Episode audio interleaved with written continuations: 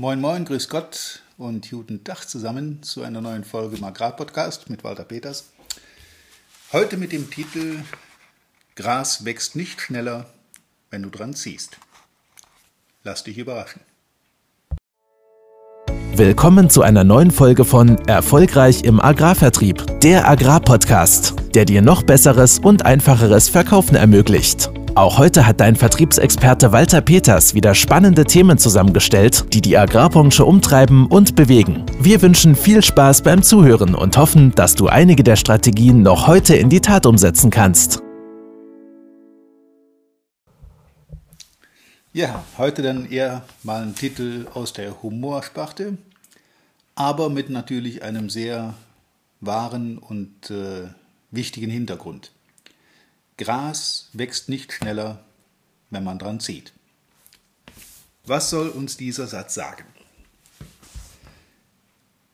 Viele von euch, auch du, kennst sicher die Situation, dass man unter Druck steht, dass man Umsatz machen muss, dass man äh, Neukunden gewinnen muss, dass man sein Gebiet, sein Geschäft am Laufen halten muss. Und das geht halt nur, wenn entsprechend Verkaufszahlen dahinter stehen.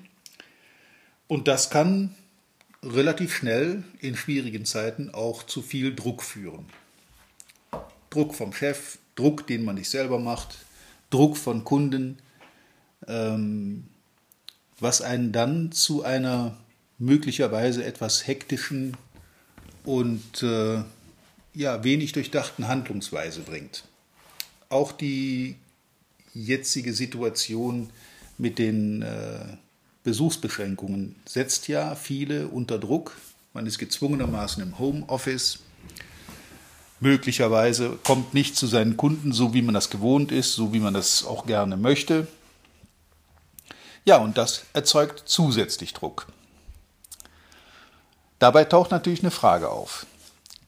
Ist es möglich und sinnvoll, unter Druck zu verkaufen? Wer unter Druck steht, ist möglicherweise schneller zu Zugeständnissen bereit, gibt möglicherweise mehr Nachlässe, ist bei Preisen umgänglicher, liefert Leistungen, die man normalerweise nicht liefern würde, einfach um dem Druck irgendwie zu entkommen. Das Problem dabei ist, dass Kunden für unter Druck stehende Verkäufer eine ja, wie soll ich sagen, eine Antenne haben. Die merken das. Bei vielen großen Unternehmen, Konzernen zum Beispiel, werden Verkäufer von Lieferanten sehr gerne unter extremen Druck gesetzt. Unter Zeitdruck, unter Leistungsdruck, unter Termindruck. Und das führt dazu, dass es da sogar teilweise Anweisungen gibt, Verhandlungen mit Zulieferern immer irgendwo, achtet mal drauf, an so, eine, an so einen Abschlusstermin zu legen. Also Monatsende, Quartalsende, Jahresende, Geschäftsjahresende, je nachdem, wann das eben ist, werden Verhandlungen hinausgezögert bis kurz vor einen solchen Stichtag. Und man weiß, dass der Verkäufer natürlich gerne den Auftrag machen möchte und lässt ihn halt eine Weile zappeln. Dann ist keine Zeit, dann ist dies, dann ist jenes. Und dann haben wir die Problematik, dass man als Verkäufer in so eine Verhandlung über Preise, über Konditionen hineingeht mit der ja, Aussage, äh, ich muss unbedingt diesen Auftrag gewinnen. Ich muss den unbedingt kriegen, weil ansonsten meine Zahlen, meine Monats-, Quartals- oder Jahreszahlen nicht zustande kommen unter diesem Druck, unter diesem psychologischen Druck, der ausgeübt wird, ist man bereit, eben entgegenkommender zu sein. Ich drücke mich sehr vorsichtig aus. Man ist vielleicht durchaus für das ein oder andere Prozent extra bereit. In manchen großen Unternehmen wird das sogar strategisch ausgerichtet. Dann fängt die Verhandlung mit einem Sachbearbeiter an, geht dann durch diese Stufe, wenn man die überschritten hat, zum Bereichsleiter, zum Abteilungsleiter, Divisionsleiter bis hin zur Geschäftsführung. Man muss also immer so zwei, vielleicht sogar drei Stufen bei großen Firmen, bei Konzernen überspringen, um überhaupt in die Endausscheidung zu kommen. Und jede dieser Stufen will natürlich irgendwo ein Verhandlungsergebnis vorweisen. Das heißt, dass viele Verkäufer hingehen und einen gewissen Aufschlag auf ihr Angebot kalkulieren, der dann so nach und nach abgefrühstückt wird, wenn die Verhandlung weitergeht. Wenn man die nächste Stufe erreicht, der Vorgesetzte will natürlich auch noch ein Erfolgserlebnis, dessen Vorgesetzter wieder. Und am Ende der Geschäftsführer muss ja, weil er Geschäftsführer ist, eben auch noch mal etwas rausholen in der Verhandlung.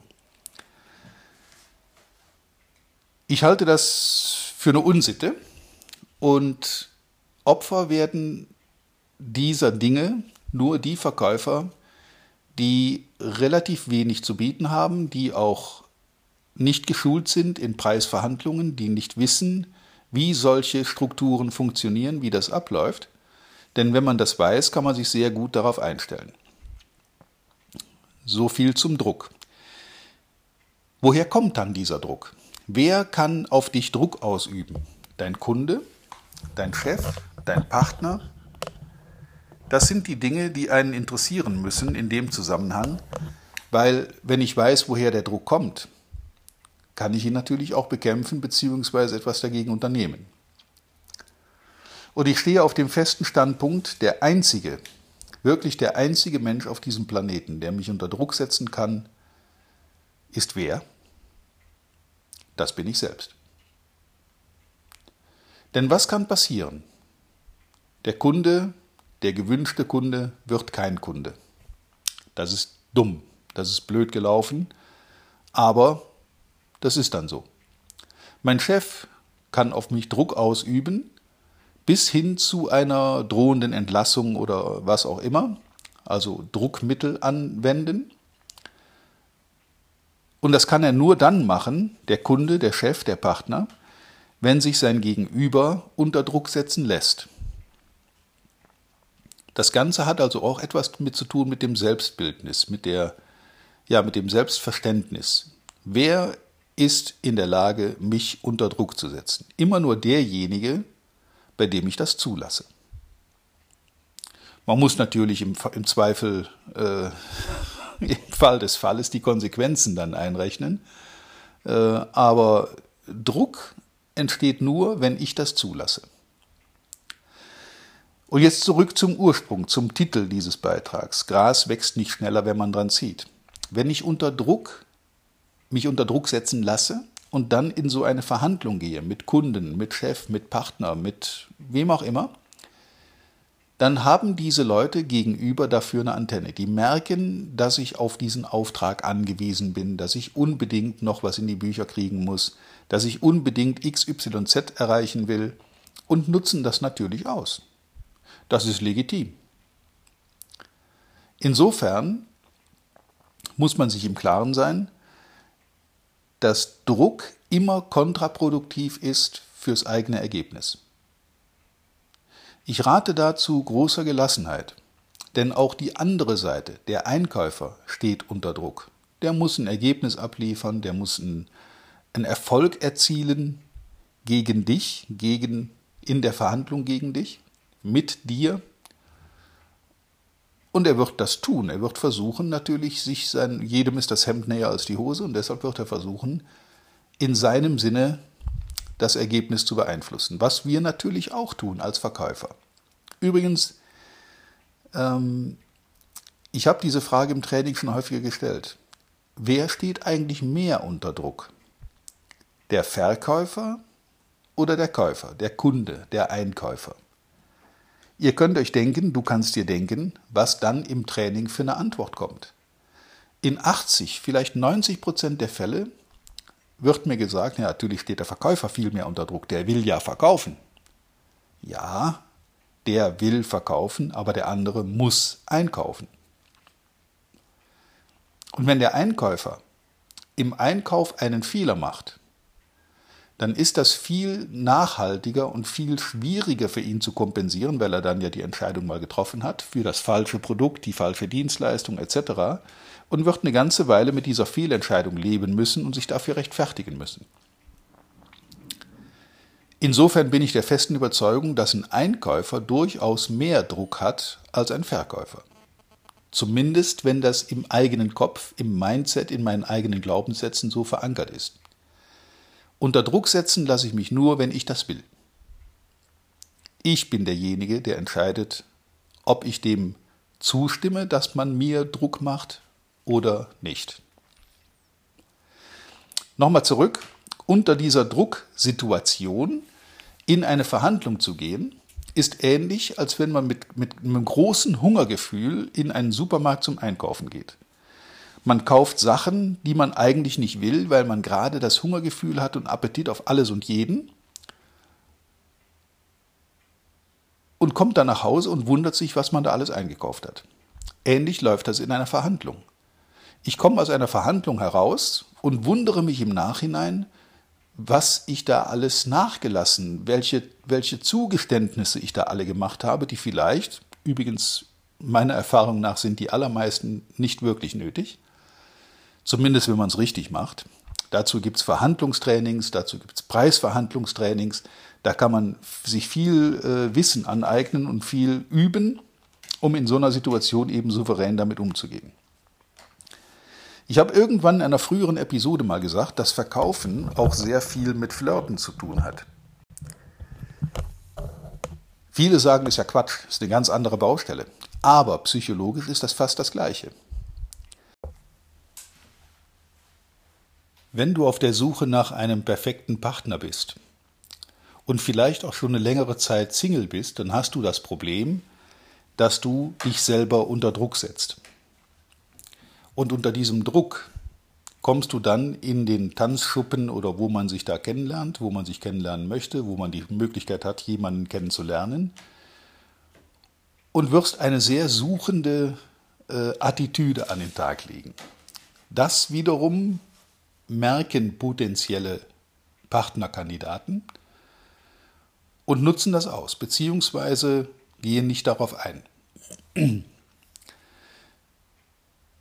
Solche Abende enden für, zumindest für Männer, sehr häufig äh, mit einer Kiste Bier und ein paar Freunden, hoffentlich bei einem Video- oder Fernsehabend, aber nicht bei dem gewünschten Ergebnis. Deshalb sollte man unter Druck so etwas nicht tun. Wo lernt man seinen Partner kennen? Auf der Arbeitsstelle, in alltäglichen Situationen, im Supermarkt, von mir aus auch auf irgendwelchen Partnerplattformen, äh, wo man eigentlich relativ druckfrei herumsuchen kann.